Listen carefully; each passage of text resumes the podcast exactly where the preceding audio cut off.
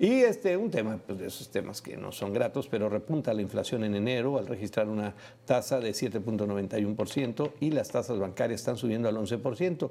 Todo el mundo dice, oye, ¿está todo dar? Pues va a haber buen interés, ¿no? Por mi dinerito, sí. Y también el que pides prestado y el que pagas en tu tarjeta. La, la tarjeta, Y, no, la tarjeta. Imagínate. ¿Cuánto va a cobrarte una tarjeta? un Y las crédito? tiendas comerciales donde te, Eh.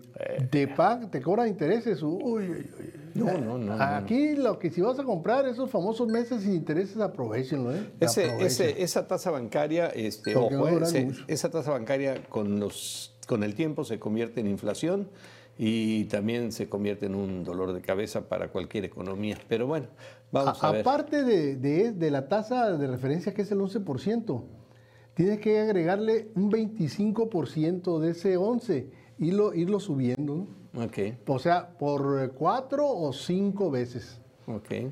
Entonces, porque que por el riesgo, que por la administración, que porque por la diferencia con los gringos, o sea, pretexto de que quiera, total que terminas pagando el 60% de interés en la tarjeta. Sí, híjole, no, no, pues no, no, no, no, no, no, no hay forma de pagarla luego.